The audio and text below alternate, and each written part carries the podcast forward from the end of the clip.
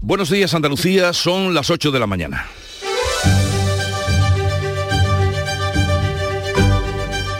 En Canal Sur Radio, La mañana de Andalucía con Jesús Vigorra.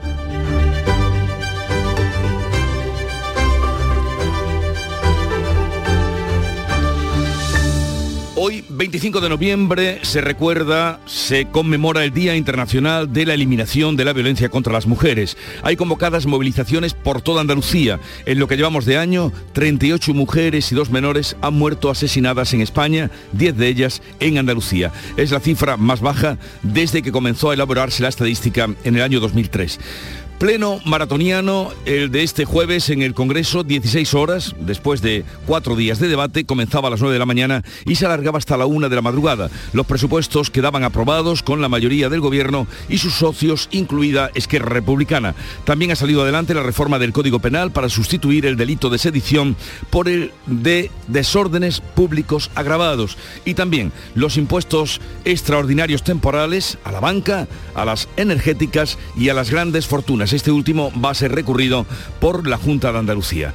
La futura ley de familias ampliará el cheque de 100 euros por hijos menores de 3 años y recoge también un permiso retribuido de 5 días para el cuidado de familiares convivientes. El texto recoge hasta 16 tipos de familia, algunos con nombre como transnacional, intercultural o reconstituida. La mañana de Andalucía.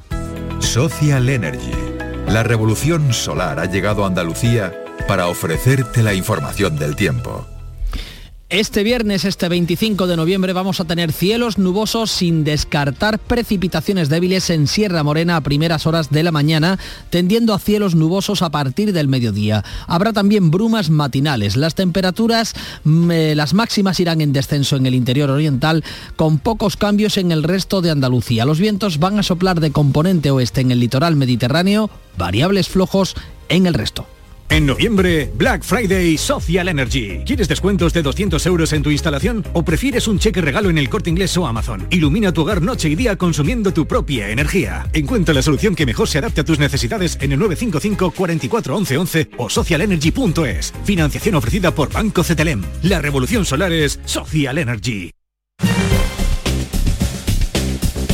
Ahora vamos a conocer cómo se circula por las carreteras de Andalucía en un viernes, 8, 3 minutos. Conectamos con la DGT. Nos atiende Alba Ariz. Buenos días. Buenos días. Momento complicado en las entradas a las diferentes ciudades de Andalucía, concretamente por la 49 en Sevilla, a la altura de Tomares. También tráfico irregular en Málaga, la A357 en Cruz de Humilladero y en la A7 en Rincón de la Victoria, dirección a la capital malagueña. Dificultades en Granada, en la GR30 en Armilla sentido Maracena y por último precaución porque hay circulación en aumento en Córdoba, en la A4 en Córdoba capital de salida, por lo que les pedimos que estén muy atentos y por supuesto y como siempre que moderen la velocidad.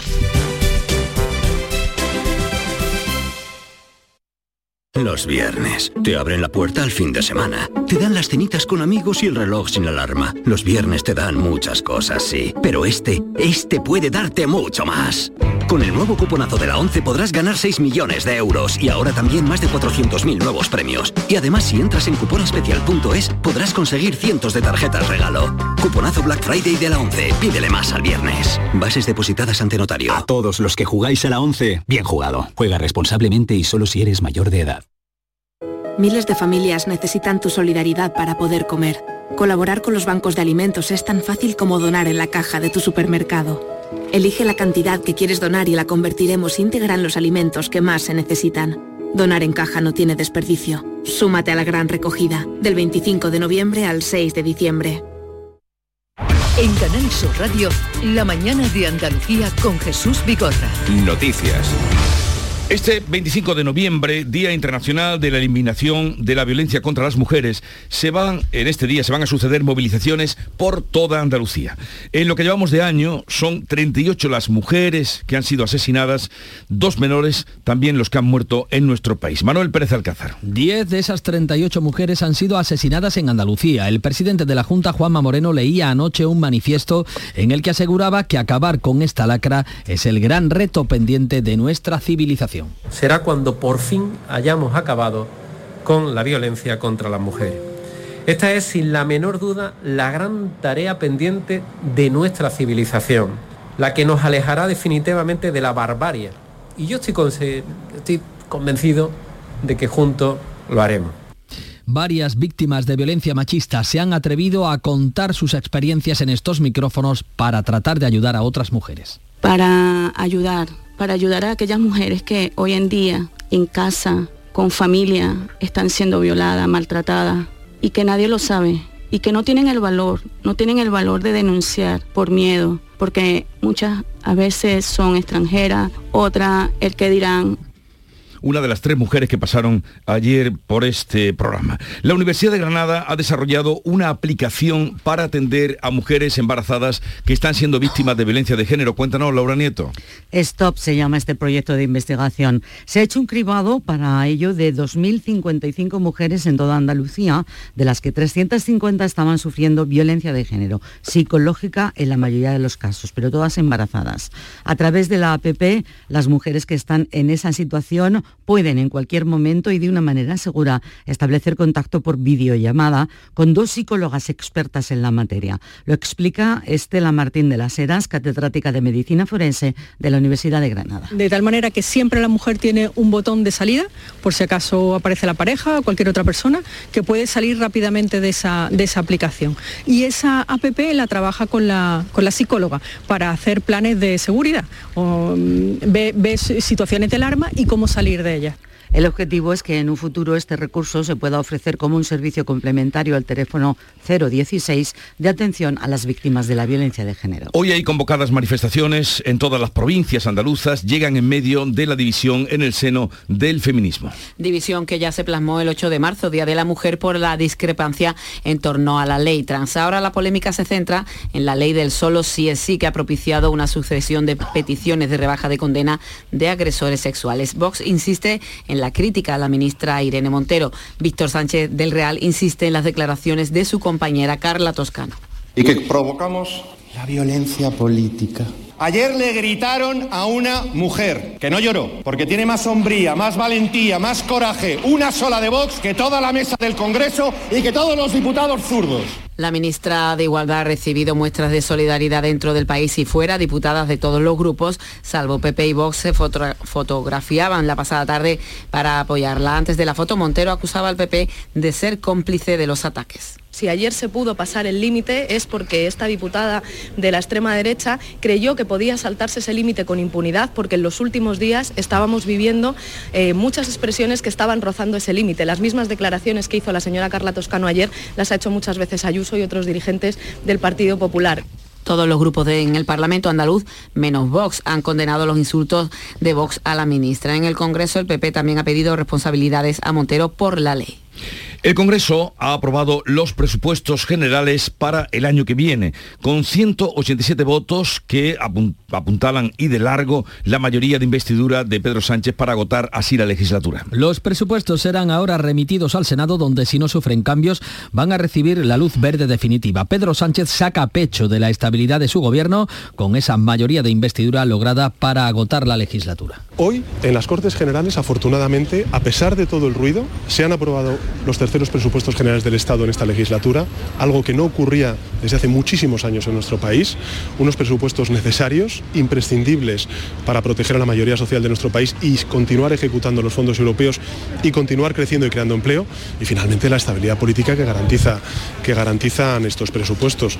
Arnaldo Otegui, líder de Bildu, ha dejado claro que sin los partidos que se quieren marchar de España no habría presupuesto. No hay gobierno de progreso en el Estado español si los que nos queremos marchar del Estado español, y además somos de izquierdas, no sostenemos esa oportunidad. Esa es la gran paradoja. El presidente del Partido Popular, Núñez Feijó, critica que Sánchez solo piense en lanzar su campaña electoral. Por eso en sus presupuestos ya no hay medidas para ayudar a su país solo hay medidas para financiar el año que le queda en la Moncloa. Y eso no es un presupuesto, eso es una campaña electoral. Pero el Congreso dio más de sí porque se aprobó también tramitar de urgencia la sustitución del delito de sedición por el de altercados públicos agravados. El Partido Popular forzó una votación por llamamiento en la que no hubo fisuras en el bloque de la izquierda. Los populares acusan al gobierno de poner los cimientos para la autodeterminación de Cataluña. La proposición de rebaja del delito de sedición salió adelante sin votos discordantes entre los socialistas, pese a que el PP lo intentó con la votación nominal que acabó al filo de la una de la madrugada. La primera socialista en votar quiso dejarlo claro, añadiendo a su sí los socialistas juntos sin fisura. Salvador y Duc, Jordi, sí. Sánchez de Real, Víctor, no. Sánchez Escobar, Mariano, sí. Sánchez García, José María, no. El debate fue bronco y de los populares no solo acusaron al gobierno de venderse al independentismo para aprobar los presupuestos, sino que ven en el horizonte nuevas cesiones. Cuca Gamarra. Tras los indultos llegará la derogación de la sedición, a lo que seguirá la malversación, pero no será suficiente, porque el objetivo es la amnistía y la autodeterminación. Precisamente hoy concluye en el Tribunal General de la Unión Europea la vista oral del juicio con el que Puigdemont quiere recobrar su inmunidad como europarlamentario para regresar a Cataluña eludiendo a la justicia española. La rebaja del delito de sedición puede pesar en la decisión del Tribunal Europeo que se espera para febrero. El Parlamento andaluz ha aprobado por otra parte con el apoyo del PP y Vox y el voto en contra de la izquierda una proposición en contra de la reforma de los delitos de sedición y malversación. Un debate acalorado en el que el presidente del Parlamento, Jesús Aguirre, ha llegado a retirar la palabra al diputado de Vox, Javier Cortés, que ha llamado golfos a los socialistas. Señoría, le llamo al orden. Señoría del Partido Señoría, le llamo al orden. Me han llamado fascista. Olvídese. Estoy hablando con usted ahora mismo, no estoy hablando con, con otro grupo. Usted, usted, usted acaba de utilizar unas palabras ofensivas. Señor Espada, devuelvan todo el dinero robado. Señoría, no puede seguir. Señoría del Partido Popular, acompáñenos a una moción de Tírese del atril.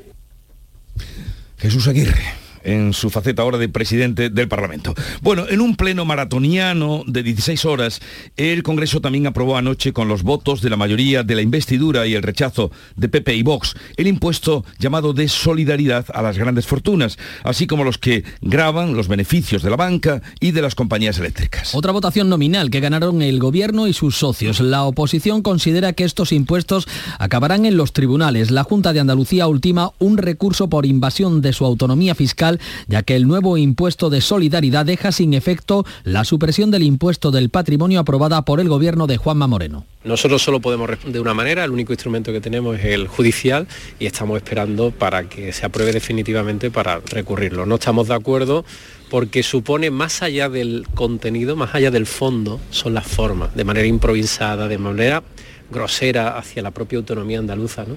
Y eso no lo podemos consentir y no lo debo consentir como presidente de la Junta. Marta Castro, de la Asociación de Empresas de Energía Eléctrica, considera que el impuesto a las grandes fortunas y a las empresas energéticas debería modificarse porque no se acomoda al gravamen eh, que impone el reglamento europeo. En España estamos grabando eh, los ingresos, mientras que el reglamento europeo recae sobre los beneficios. Además, consideramos que es incoherente realmente con, la normativa europea, puesto que mientras que aquí en, España pues está eh, afectando a las empresas de petróleo, carbón y gas y a las eléctricas, el reglamento europeo solamente establece este impuesto a las empresas de petróleo, carbón y gas. La futura ley de familias ampliará el cheque de 100 euros por hijos menores de 3 años y recoge también un permiso retribuido de 5 días para el cuidado de familiares convivientes. El cheque de 100 euros para madres trabajadoras con hijos menores de 3 años llegará también ahora a quienes hayan cotizado 30 días o hayan recibido una prestación por desempleo. La ley establece un permiso retribuido de 5 días para el cuidado de familiares convivientes como hijos, abuelos y nietos. Inicialmente estaba previsto como permiso no retribuido de 7 días. Además, establece un permiso, un permiso de ocho semanas al año para que los padres puedan cuidar de los hijos hasta que tengan ocho años. No será retribuido y se podrá disfrutar de forma discontinua. El texto de Ione Belarra recoge hasta 16 tipos de familia, algunos con nombres como transnacional, intercultural, reconstituida, retornada, joven o monoparental. El Ministerio de Derechos Sociales prevé que la ley se apruebe el próximo Consejo de Ministros.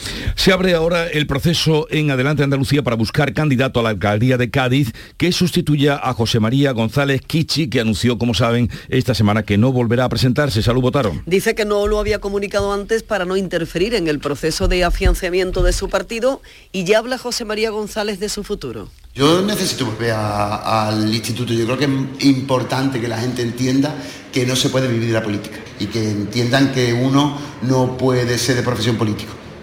Entonces, yo, gracias a Dios, yo vine a la política con la espalda cubierta. Y ahora quiere volver al instituto, es profesor de Geografía e Historia. El domingo acaba el plazo para presentar candidaturas en Adelante Andalucía, luego se dará el paso al proceso de primarias en cuanto a los nombres que suenan para sustituirlo. Él mismo ha reconocido que la concejala Lola Cazalilla y el asesor David de la Cruz se postulan como más que posibles alternativas, aunque también dice que desconoce si han formalizado su candidatura. El nombre podría conocerse incluso este mismo fin de semana. Pedro Sánchez se convertirá hoy en el primer español al frente de la Internacional Socialista. Una organización que agrupa a 132 partidos socialdemócratas, socialistas y laboristas de todo el mundo y que celebra hasta el domingo su vigésimo segundo congreso en Madrid. Sánchez sustituye al ministro griego Yorgos Papandreou que lleva al frente de este organismo desde, desde 2006 y que decidió no optar esta vez a la reelección. Son las 8.16 minutos de la mañana.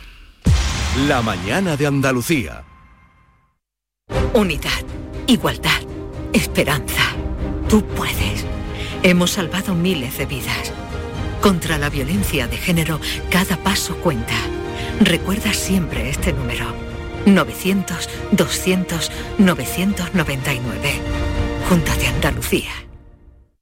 Hola, hijo. ¿Cómo te van las cosas? Dice mi mujer que trabajo demasiado y que tengo mucha tensión acumulada. ¿Tensión? ¿Y tú qué has hecho? ¿Yo? Garbanzos. Mmm, garbanzos. Anda, siéntate y come. Legumbres la pedriza. Tómate tu tiempo. Llega el Conforama Black Friday y a lo loco. Hasta un 60% de descuento en miles de productos. Y además, los días sin IVA más a lo loco. Solo hasta el 29 de noviembre. Conforama. Buenos días.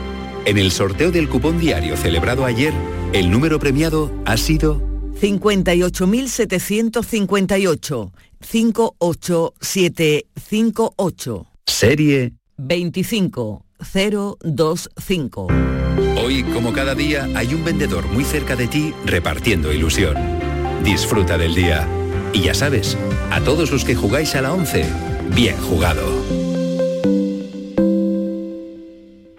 Canal Sur Radio, la mañana de Andalucía con Jesús Bigorra. Noticias.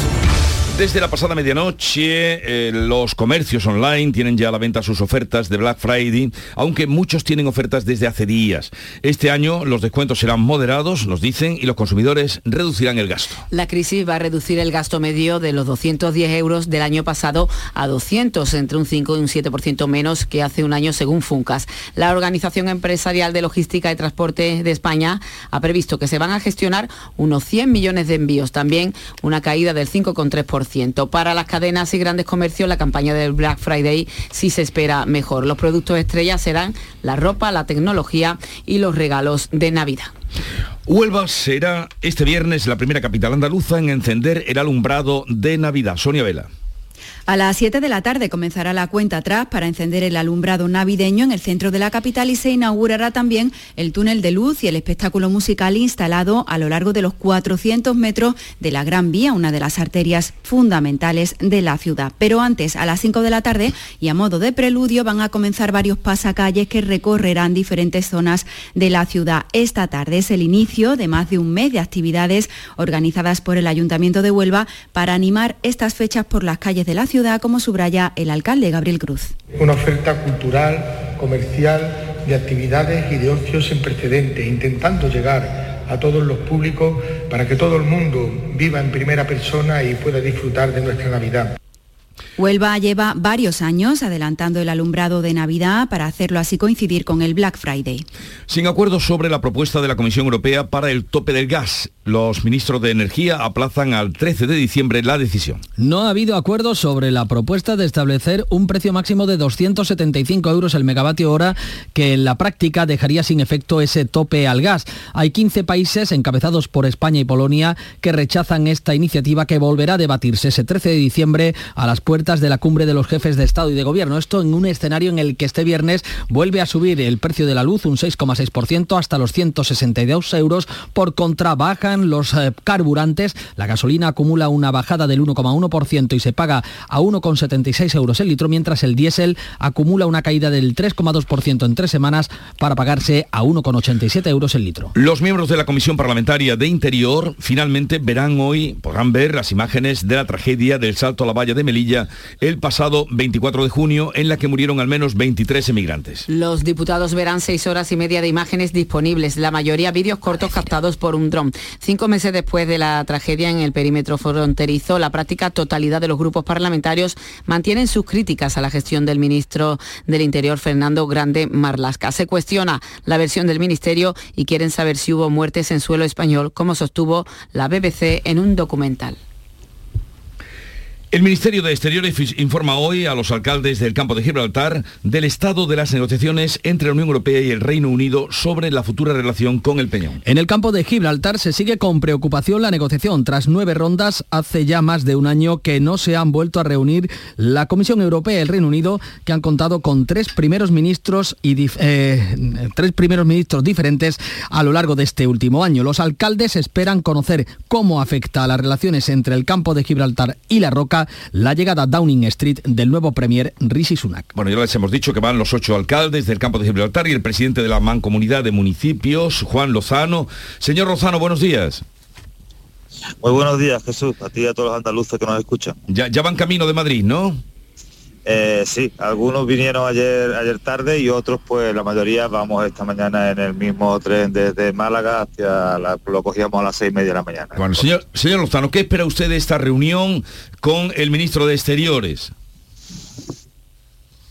Bueno, eh, esta reunión nace a raíz de una petición que le hacíamos hace una semana, ¿no? Solicitándole al ministerio, pues una interlocución porque eh, ya se estaba acabando este año 2022, desde el 31 de diciembre de 2020, pues han producido varias reuniones entre la Unión Europea, el Reino Unido y muchas bilaterales entre España y el Reino Unido, pero la verdad es que la información que nos llega es muy escasa y tan escasa que diría que no hay de ninguna manera oficialmente ni ninguna. Hace un año nos recibía el ministro Álvarez, eh, recién llegado al ministerio, ¿no? para trasladarnos su eh, bueno, pues su preocupación y, su inquietud y que él esperaba y que deseaba que iba a haber acuerdo y iba a trabajar por ese acuerdo. Estamos hablando un año después, son muchas las noticias que se producen y bueno, la verdad, pero son todas de manera extraoficial. Oficialmente no conocemos nada y vamos a preguntarle al ministro hoy si hay acuerdo, si no hay acuerdo y si este año 2022 va a ser el, acuerdo, el tratado entre la Unión Europea y el Reino Unido referente a Gibraltar.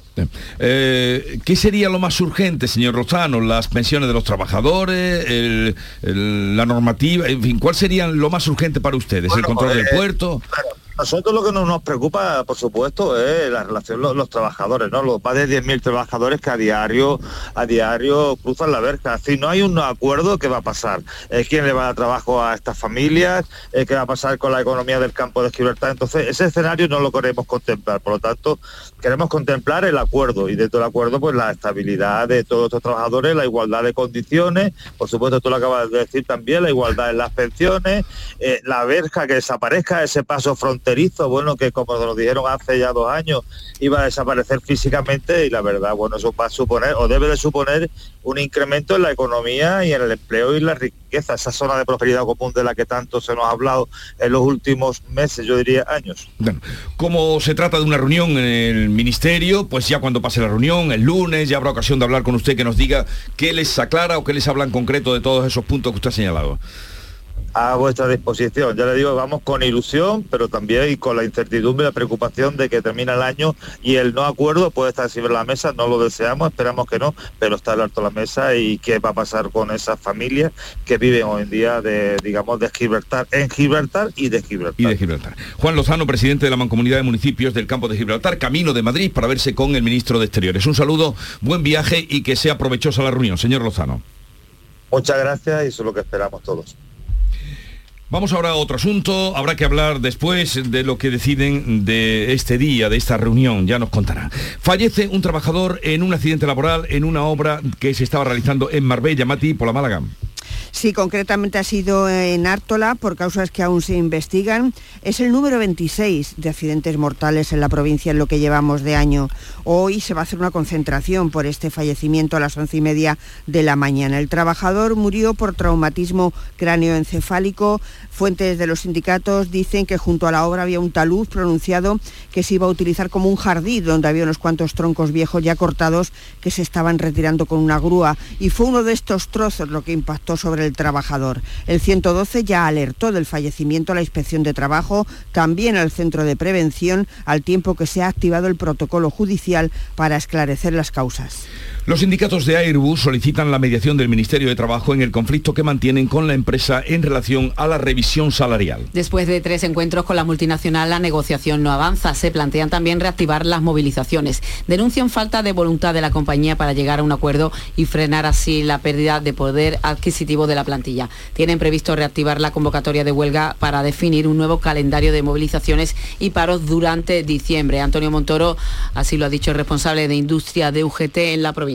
Lo que tiene Airbus con los trabajadores y trabajadoras no solo de esta provincia, sino a nivel estatal, es un cachondeo. Se está riendo de no solo de nosotros, sino del acuerdo que tiene firmado con el gobierno. Por ese motivo se pide la mediación del gobierno central en estas situaciones. No sabemos ya, todo el mundo sabe ya la cantidad de ayudas y, y beneficios que tiene esta compañía en nuestro país. Y por tanto no querer hablar de revisión salarial nos parece absurdo.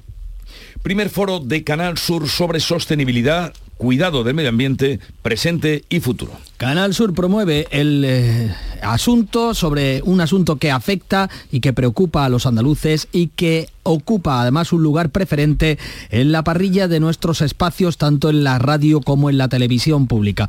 Lo ha recordado el director general de la Radiotelevisión de Andalucía, Juan de Mellado. Espacio protegido, que en junio cumple 25 años de emisiones somos el único medio de una, radio pública que tiene un programa dedicado exclusivamente al cambio climático los viernes, que dirige Javier Bolañez, que también no para de recibir premios. Y después tenemos también otro buque insignia de Canal Sur, como es Tierra y Mar, y a Monti, que está ahí, José María Montero, que no para también de recibir premios. El cineasta algecireño Alexis Morante ha recibido el premio de la Radio Televisión Pública de Andalucía en el Festival Internacional de Cine de Almería, FICAL, que hoy recibe a la actriz Loles León, María Jesús Recio. Alexis Morante no podía estar más orgulloso y emocionado al recibir este jueves en el Teatro Cervantes ese premio de la RTVA en FICAL. Todo un reto y un gran apoyo de Canal Sur al cine, destacaba así Alexis Morante. Recuerdo desde que de joven yo llegaba con la intención de estudiar en Sevilla y ya veía la torre grande de Canal Sur, sí, pensaba que era el gran lugar que nos podía ayudar a nosotros a llegar a algún sitio en televisión o en cine. Y Almería pudo disfrutar ayer de su película El universo de Oliver. Loles León es la gran protagonista hoy dentro de FICAL que ya encara su recta final. Va a ser distinguida en una gala del Festival Internacional de Cortos con eh, su palmarés en series. En pantalla de estrenos hoy se proyectará la película Todos lo hacen. Habrá una mesa sobre cine y literatura con Ana Álvarez o Elvira Mínguez y el sábado concluye ya este festival con la presencia de María de Medeiros que recibirá el premio Almería Tierra de Cine en la gala de clausura. Descubrirá como Aitana Sánchez Gijón y Elena Naya su estrella de la fama. Este viernes es eh, Día de Santa Catalina, es festivo local en Jaén, capital que prepara la romería del próximo domingo. Irene Lucena. Así es, el próximo domingo tendrá lugar la romería con una subida al castillo de Santa Catalina, donde estará cortado el tráfico rodado de turismo y solo se podrá subir en autobús hasta el cerro. Los actos de celebración ya han comenzado hoy con la entrada gratuita al castillo durante todo el fin de semana o la veneración a la imagen de Santa Catalina. Otro de los momentos destacados de esta festividad tendrá lugar mañana sábado con la tradicional sardinada. La mañana de Andalucía. Desguaces Meggi. Todos los recambios que necesitas para tu coche. Piezas de carrocería, mecánica, electricidad, climatización. Visita nuestra web. Accede a nuestro catálogo completo de piezas, promociones y descuentos. Ven a alguna de nuestras tiendas o haznos tu pedido por teléfono o WhatsApp al 608-807-317. Desguacesmeggi.com. Tu desguace online, ahora más cerca de ti. Foro Flamenco de Canal Sur Radio. Este lunes 28 de noviembre te invitamos a disfrutar de una edición especial Navidad con la actuación de la familia Rancapino. Desde las 7 de la tarde en el Teatro Fundación Cajasol.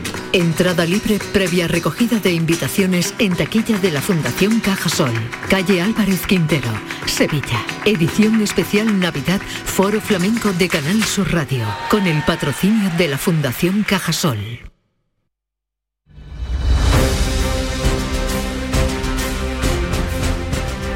En un momento a las 8 y 35 vamos a hablar con Carmen Calvo, diputada y presidenta de la Comisión de Igualdad del Congreso de los Diputados, en una semana que ha estado bastante calentita eh, en el Congreso y también en los terrenos de igualdad y, como no, en lo que hemos ido conociendo de la ley del solo sí es sí. De todo eso hablaremos y a partir de las 9 recibiremos la visita de Lola López, consejera de Igualdad de la Junta de Andalucía.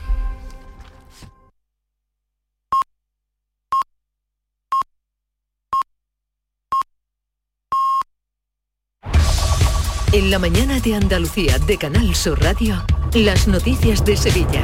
Con Pilar González. Buenos días. Numerosos actos conmemoran hoy en Sevilla el Día Internacional contra la Violencia hacia las Mujeres. El Banco de Alimentos aspira a recaudar en Sevilla medio millón de kilos de comida en esta gran recogida que comienza hoy y se inaugura el Parque Navideño del Paseo de las Delicias. Enseguida los detalles, antes el tráfico.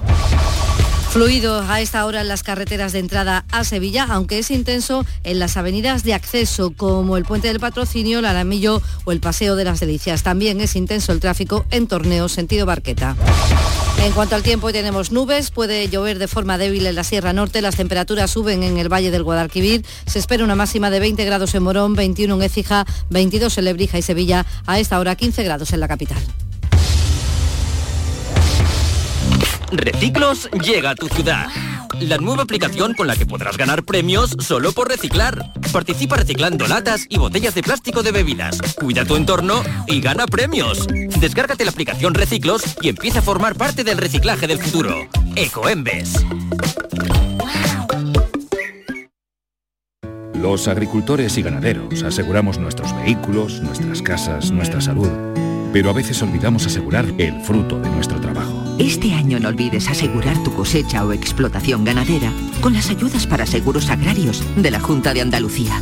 En el campo, trabaja sobre seguro. Infórmate en tu aseguradora. Campaña de información cofinanciada con FEADER. Junta de Andalucía.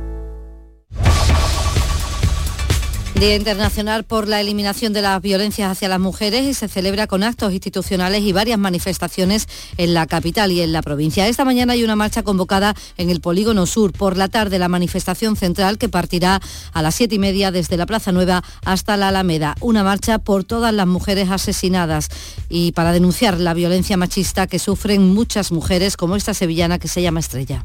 Estando embarazada me pegaba delante de mi hijo, mi hijo lo presenciaba siempre. Yo tengo clavado en la memoria a mi hijo pidiendo que por favor que parase, que me mataba, que me iba a matar a mí, que iba a matar a su hermana. Incluso días antes de que naciera mi hija, me dijo que ojalá naciera muerta y que para él sería un peso que él se quitaría de encima. Pues acabamos de enterarnos que la Policía Local y la Guardia Civil de Castilleja de la Cuesta han detenido a un individuo tras golpear a su pareja en plena calle después de una discusión, dejarla en el suelo herida y marcharse del lugar sin prestarle ayuda ni avisar a los servicios de emergencia. Esta tarde habrá una lectura de un manifiesto elaborado por la universidad y esta noche y mañana la fachada del Ayuntamiento de la capital, también la fuente de la Plaza de España y la Plaza de Don Juan de Austria estarán iluminadas de color morado. Hay también actos en diferentes municipios, en casi todos los municipios de nuestra provincia, en Alcalá de Guadaira, por ejemplo, 2.000 escolares de 18 centros van a participar en una marcha esta mañana que partirá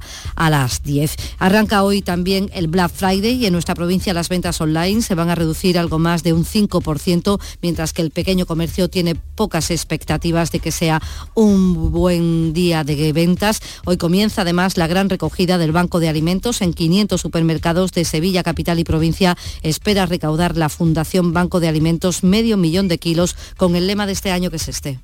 Eh, este año que se llama Comer no puede ser un lujo. Es algo obvio, pero tenemos que subrayar ese mensaje. Ninguna persona de bien puede quedarse tranquila si hay alguien que tiene necesidad de algo tan básico como los alimentos. El alcalde de Sevilla, Antonio Muñoz, va a pedir hoy a la ministra de Transporte que firme cuanto antes el convenio de financiación del metro. Raquel Sánchez inaugura hoy la segunda sesión del foro sobre movilidad sostenible y ya ha dicho que el convenio se firmará en breve que nadie dude de ese compromiso del Gobierno de España. Va a participar en la financiación de ese proyecto en la misma cantidad que lo hace la Junta de Andalucía.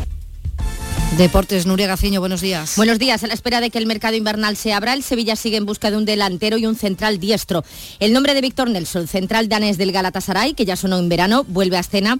En una entrevista en un canal de su país, el propio jugador ha dicho que cuando tenga que marcharse de Turquía, ya se verá si recalará en el Sevilla u otro equipo. Otro equipo, como es el Nápoles, ha interesado por el bético Luis Enrique. Su agente lo niega. Y mientras William Carballo jugó algunos minutos con Portugal en la segunda parte y el único sevillista en el Serbia-Brasil fue Gudel. Gracias, Nuria. Se inaugura Sevilla On Ice en el Paseo de las Delicias, el parque navideño, con una noria este año de 46 metros de altura. Y en Almadén de la Plata, hoy y hasta el domingo, el Día del Jamón. A esta hora 13 grados en Carmona, 15 en Sevilla.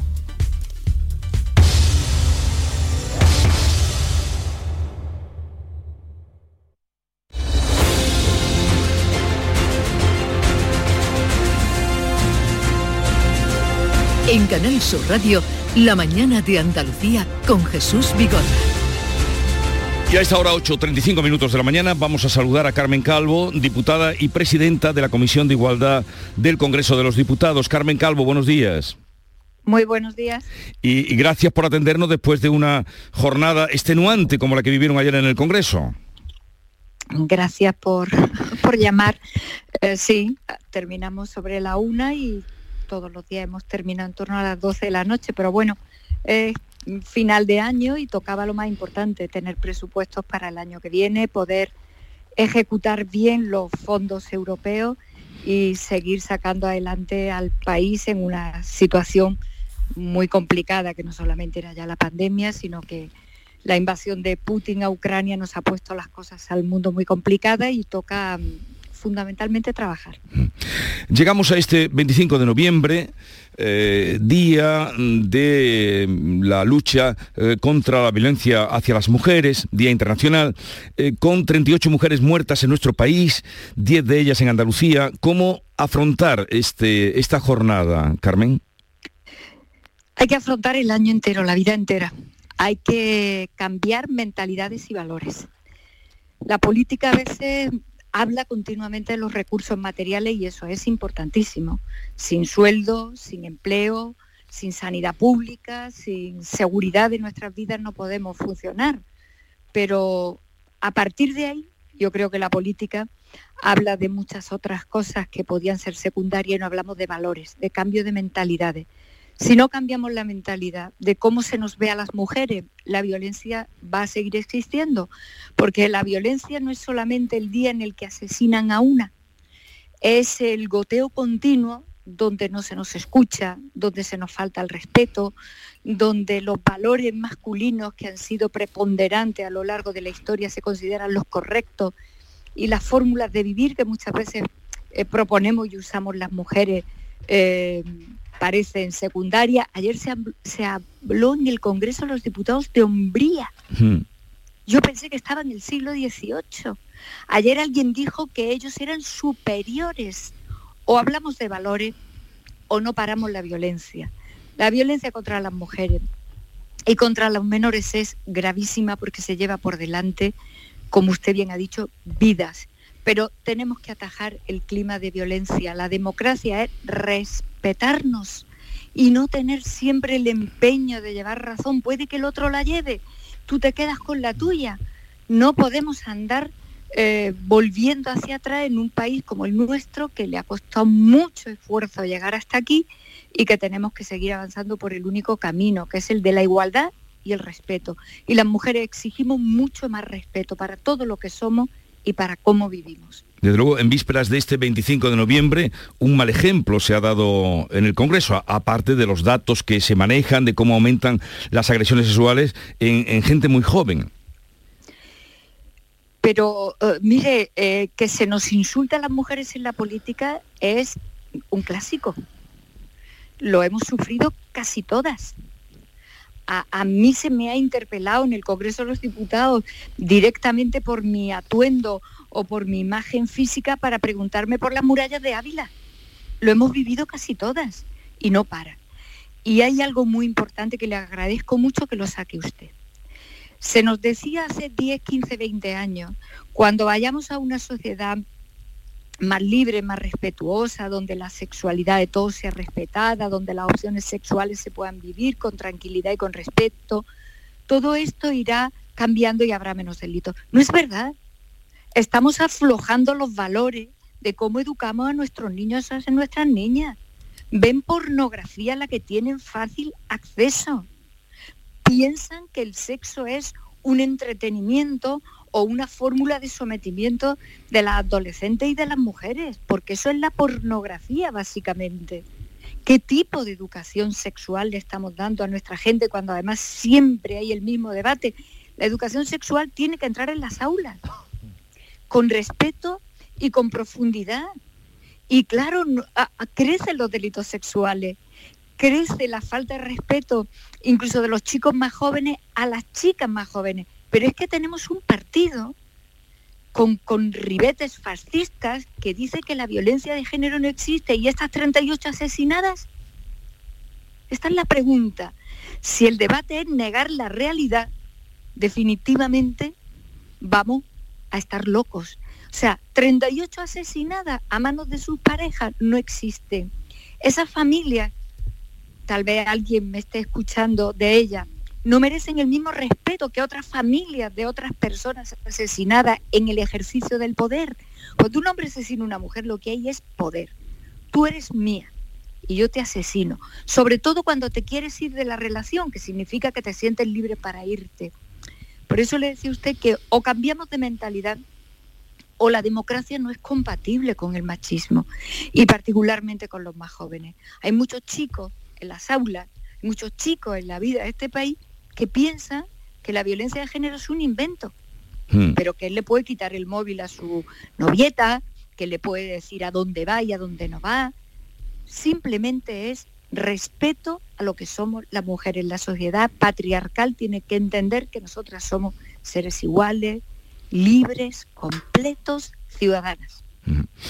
Eh, un informe que salía eh, esta semana, ayer lo publicaba mm, La Vanguardia, lo encontré, decía que, que uno de cada diez jóvenes eh, chicos negaban de la, violencia machista, ¿no? que era a lo que hacía esta alusión ahora mismo. ¿Hacia dónde vamos? Da la impresión, queremos pensar que no, pero que da la impresión como que por abajo, además, por la juventud, se vaya, se vaya hacia atrás en este sentido. ¿no? Yo no soy pesimista a pesar de lo que estoy diciendo. No soy pesimista porque soy consciente de que cambiar la estructura milenaria de cómo ha funcionado la vida y el mundo, que era sobre la idea de que los varones son superiores a las mujeres, cambiar eso ni es fácil ni es rápido. El siglo XX es el siglo que ha dado un gran acelerón y el XXI continúa. Esto no es eh, evidentemente sencillo, pero yo no soy pesimista. Si vemos idas y venidas, momentos de avance y a veces de estancamiento, es porque el asunto va avanzando, porque va evolucionando. Yo entiendo que primero teníamos que dar el salto cuantitativo, todas las mujeres en todos los sitios de la vida. Hace apenas 40, 50, 60 años no estábamos. Aquí nadie tiene una madre catedrática ni una abuela ministra. Claro, el salto se está dando cuantitativamente. En, en décadas con la insistencia de las mujeres en los ámbitos de poder, la sociedad también irá feminizándose. Ahora mismo está hipermasculinizada en todo. Mire, los discursos del Congreso en, algunos casos eh, prácticamente te suenan a que allí las mujeres no hemos podido todavía incorporar nada, absolutamente nada. Es más fácil colocar, colocar ahora mismo un insulto que un argumento. Las mujeres venimos de una historia de componendas, de acuerdo, porque nos hemos manejado en el ámbito privado siempre, hasta hace muy poco, en el ámbito familiar. Y en las familias se sabe mucho de acordar para convivir. Así que creo que es un cambio de valores yo no soy pesimista porque sé que estamos librando una batalla muy complicada y una batalla que es pacífica, porque es cada quien en su vida, cada quien en sus relaciones, cada quien en su familia, cada quien en su entorno. No vamos a levantar miles de años en unas cuantas décadas, pero vamos en la buena dirección. Bueno, y en este sentido, ¿qué puede hacer la ley de garantía integral de la libertad sexual, más conocida como la ley de solo sí es sí, que ha levantado la alarma eh, en estos últimos días en, el país? El objetivo fundamental de esta ley, que no rebaja las penas máximas, yo creo que estamos en unas penas de la media alta de Europa en, en estos delitos, el objetivo fundamental de esta ley era proteger el consentimiento de las mujeres para las relaciones sexuales. Proteger el consentimiento, que es proteger la libertad. Mire usted, vivimos en un mundo donde la sexualidad de las mujeres ha sido históricamente atropellada. Por eso hay algunos que se atreven a decir que la prostitución es un trabajo. La prostitución es la esclavitud más antigua de la historia de la humanidad, donde nuestra sexualidad era sometida como mercancía a la de los varones. Hasta el punto de que la sexualidad metida en una sociedad que atropella la libertad de las mujeres, mm, el no no existía el no se interpretaba como un sí, por eso esta ley se llama de sí sí, porque lo que viene a proteger es el consentimiento de las mujeres, cosa que jurídicamente es complicada, no es nada fácil. Los alemanes se metieron en este debate los primeros y no era fácil. Ese es el objetivo de esta ley. Yo entiendo que no se ha explicado bien. Y yo entiendo además que no se puede hacer una descalificación general del Poder Judicial. Esas no son maneras de hacer que entre una ley novedosa que evidentemente entra en el tráfico jurídico acarreando movimientos, evidentemente en la judicatura a la hora de aplicación de la, de la, de la misma, y yo en ese sentido creo que es una ley necesaria para proteger la libertad de la mujer y para hacer un cambio de no es sí a no es no, y sí es sí. Y en ese sentido yo creo que las cosas se podían también haber explicado mejor porque creo que hemos levantado preocupación en la gente y creo que en ese sentido eh, la ley venía a otra, a otra meta y va a dar su fruto. Tampoco tengo ninguna eh, sensación negativa en relación a este asunto. Y lo que me preocupa son las víctimas. A mí durante todos estos días lo que me ha preocupado todo el tiempo era que las víctimas se hayan sentido evidentemente revictimizadas y hayan vuelto al dolor viendo cómo eh, se aplicaba la ley levantando y aliviando condenas en algunos casos, que yo puedo entender porque así juega el Código Penal y porque así lo dice nuestra Constitución. Pero entiendo que el debate ha estado mm, mal planteado. Pero, y en este punto, Carmen Calvo, usted que además es jurista y profesora, y ¿quién arregla esto en el momento que estamos? ¿Cómo se pues, mejora la ley o si se hay que eh, reformarla? ¿Quién lo arregla? Mm, la verdad es que esto se arregla como se arregla siempre cuando el Código Penal tiene una modificación. Esto ocurre en todos los delitos cuando hay un cambio del Código Penal. Baste con que esto se hubiese explicado para que una parte del debate hubiese estado mejor ubicado. Eh, eh, lo tiene que reconducir no solamente la Fiscalía, que se va a oponer sistemáticamente a la rebaja de condena eh, en el juego de las penas que la ley establece, y nuestro alto tribunal, el Tribunal Supremo, es quien unifica doctrina en nuestro país, siempre como en cualquier otra democracia como la nuestra.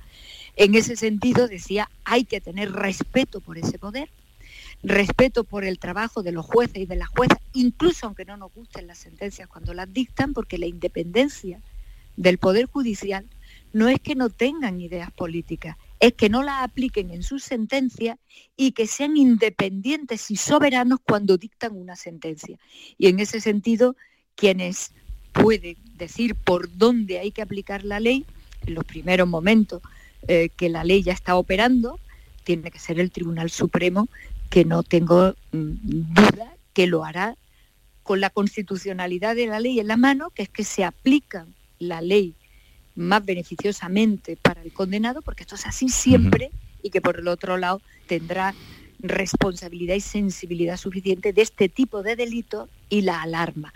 Lo que no es de recibo es que se utilice este debate con llamadas absolutamente inaceptables a que esto supone una especie de jaleo a que se cometan estos delitos. Inaceptable que en el debate político esto sea cuando hablamos de delito, de condenado y sobre todo cuando hablamos de víctimas. Pero en ese, mientras tanto, puede pasar mucho tiempo. La audiencia, por ejemplo, de, Córdoba, esta semana eh, decía que de oficio estudiaría todas las penas que le llegaran de rebajas. Todas es que lo tiene que hacer. Claro, es que lo tiene que hacer porque todos los ciudadanos de este país tenemos derecho puestos en una situación mm, como esa, en la de estar condenado, a pedir la revisión de, de, nuestra pena, de nuestra condena, en el sentido en el que una nueva ley nos puede beneficiar. Es que a veces hay debates en la política que mm, nos los podríamos ahorrar por lo menos en los términos en los que los tenemos que vivir simplemente con, un abundamiento eh, de información y de formación. Es que eso es así siempre, en cualquier tipo de condena. Los jueces tienen que hacerlo así, pero ahora la jerarquía de tribunales, los tribunales en nuestro país son jerárquicos, irá también funcionando para decirle a esa sentencia y a esos jueces y juezas, mire, la aplicación correcta tiene que ser esta, en vez de esta, porque las leyes se pueden aplicar con una horquilla de flexibilidad. Y por eso el Tribunal Supremo, que no va a tardar mucho en hacerlo porque tiene recursos de casación que resolver, es quien va a decir, mire, en la horquilla de pena sobre este delito, entre esto y esto, hay que aplicar esto. Eso tampoco va a tardar mucho. Pero repito, y sobre todo pensando en las víctimas y pensando en que los debates en estas materias tan delicadas y tan importantes tienen que ser debates honestos, tienen que estar basados en hechos verdaderos. Siempre que se cambie un delito y entra en el tráfico jurídico, esto tiene que ocurrir. Es verdad que en estos delitos preocupa más y sobre todo es que yo creo también que la parte política del debate eh, se podía haber mejorado también. No, no se puede cargar contra el Poder Judicial cuando luego después sabemos en este caso y en todos que definitivamente depende en una parte muy importante en cómo se apliquen las leyes y particularmente cómo el Tribunal Supremo le acabe diciendo a todos los tribunales la ley se aplica de esta manera. Mm, mm, lo decía al principio, creo que hay debates que merece la pena plantearlo de otra manera, sobre todo pensando en los ciudadanos, que son los únicos que al final importan para que no se alarmen o para que las cosas se hagan lo mejor posible. O sea, se pueden haber hecho mejor las cosas y la ley es mejorable. La ley está bien, la ley está bien. La ley tampoco necesitaba una disposición transitoria, como se ha dicho, porque no hace falta la disposición transitoria no evita que el principio constitucional que dice que todos los derechos que no sean beneficiosos son retroactivos, que eso lo dice la Constitución, y la legislación penal es evidentemente la que más te puede beneficiar, porque no hay nada que te beneficie más que que te alivien una condena en, en un Estado de Derecho. No, en ese sentido no. La ley es muy compleja y, y lo son todas las leyes europeas parecidas a ella, porque juridificar el consentimiento es muy difícil. No es fácil, porque eh, el consentimiento en las relaciones sexuales se produce, para empezar, en un ámbito muy íntimo, no hay testigos. Eh, se produce en una situación muy especial, en las relaciones sexuales. Es complicado. Y por eso yo me remito a mis primeras palabras de esta entrevista que le agradezco. Eh, tienen que cambiar mentalidades. Yo estoy segura de que dentro de tiempo los varones respetuosos, las personas respetuosas en las relaciones sexuales, cuando avance mayor respeto y mayor equilibrio entre la posición de hombres y mujeres, no requerirán de esto. Todos entenderemos que es sí y que es no. Pero ahora mismo venimos de una sociedad donde las mujeres han estado sometidas en esas relaciones, básicamente. Básicamente ha sido así hasta hace un par de décadas en este país. Y en ese sentido seguimos con una inercia de modelo de relaciones a las que entrar a juridificar la libertad no es fácil, es que esto no es fácil. Yo he hablado con muchos juristas durante el periodo de tramitación de esta ley y ya de antes, yo hice el primer borrador en mi partido, eh, cuando ni siquiera estábamos todavía en el gobierno, para acometer este asunto. Yo creo que fui de las primeras personas que habló en este país de solo sí es sí. Pero no es fácil, porque a lo que tenemos que aspirar a que en las relaciones respetuosas y respetuosas de la sexualidad de las mujeres, que es distinta de la sexualidad de los varones, seamos capaces todos de entender qué es sí y qué es no cuando estamos en ello.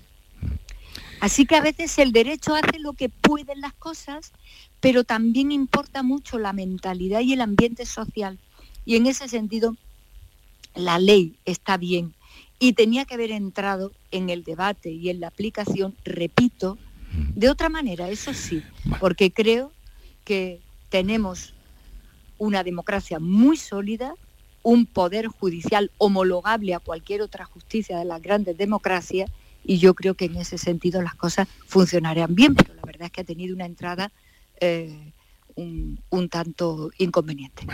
Carmen Calvo, diputada, presidenta de la Comisión de Igualdad del Congreso de los Diputados, gracias por estar con nosotros, un saludo y buenos días. Muchas gracias, buen día a todos. Adiós. En Canal Sur Radio, La mañana de Andalucía con Jesús Vigorra. Llega el Conforama Black Friday y a lo loco. Hasta un 60% de descuento en miles de productos. Y además, los días sin IVA más a lo loco. Solo hasta el 29 de noviembre. Conforama.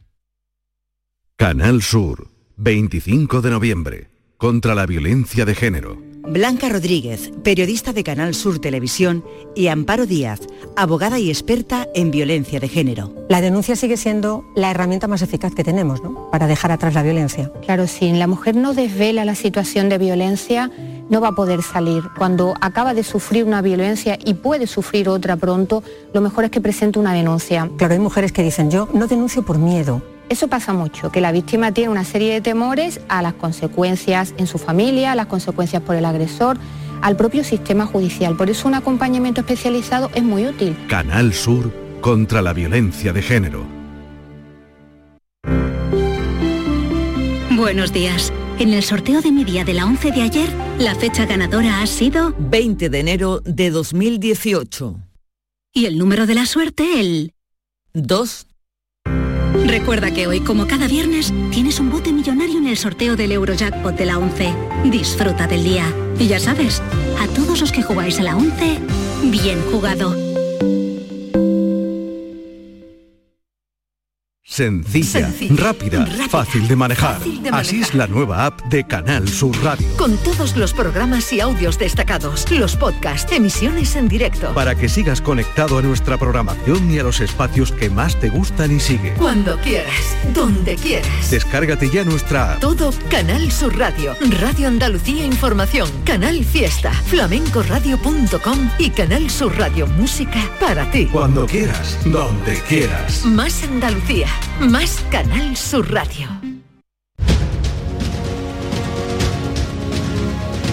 Vamos a saludar a los compañeros de tertulia. Entramos con un poquito de retraso, pero estamos con África Mateo, delegada de Ideal en el Ejido. Buenos días, África. Muy buenos días. Eh, Kiko Chirino, su director de Ideal de Granada. Buenos días. ¿Qué tal? Buenos días. Y eh, aquí en los estudios de la Cartuja, Javier Rubio, redactor jefe de ABC Sevilla. Buenos días. Muy buenos días. Bueno, no sé, de la eh, charla que hemos tenido con Carmen Calvo. Charla o casi monólogo, ¿eh? Porque se ha despachado a gusto. Ha dicho cosas muy interesantes. ¿eh? Pero ha dicho que las cosas no se han hecho bien. Sí, lo ha reconocido, ¿eh? Ahí, hombre, en el lenguaje melifluo que usan los políticos, sobre todo cuando están coaligados, ¿no? Y que no se pueden meter Eso es. En... Lo del Ya tráfico le ha faltado jurídico. decir lo de, lo de un elefante en una cacharrería, ¿no? Pero ha faltado ese símil. Sí, sí, lo del tráfico jurídico, ¿verdad? Como si yo visualizaba o en la mente veía pues eso, un atasco de coches, ¿verdad? Y un camión entrando en el cruce y bueno, todo el mundo eh, quitándose de en medio. Pues algo así ha debido ser la, la aplicación de esta ley. Hombre, Sí, le ha pegado, también un tironcito de oreja a la ministra Montero, así un poco de forma soslayada. Yo lo que veo es que ella lo entiende, se lo cree y lo explica mucho mejor que la ministra de Igualdad, entonces esto es un problema. Lo que pasa es que hay mm, eh, dos terrenos.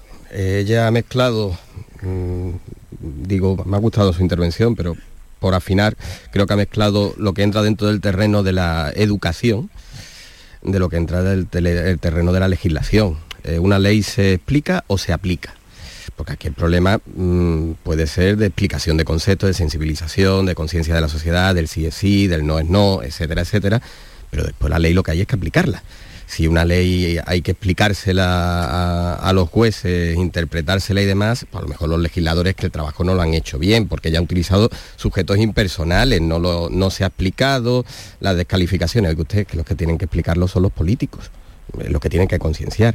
Y al final todo lo fía a una resolución del Tribunal Supremo que puede salirle bien o puede salirle mal al gobierno. Eh, ahí es donde tiene ahora mismo el partido eh, este gobierno, es lo que decida el Tribunal Supremo. Y mientras tanto, pues las penas que se vayan rebajando van a quedar así y los que salgan a la calle va a quedar así. Claro, pero es que, es que y por último, eh, Jesús, no es que no se haya explicado bien, es que se ha explicado deliberadamente mal, porque yo no escuché a ninguno de estos políticos en el trámite parlamentario comparecer y decir, oye ustedes, mira, inicialmente las penas, como cualquier otra reforma del Código Penal, inicialmente va a haber rebajas, pero después vendrá el Tribunal Supremo, unificará, y como esto está bien hecho, pues al final todo se quedará donde se tiene que quedar. No es que dijeran eso, es que dijeron diametralmente lo opuesto.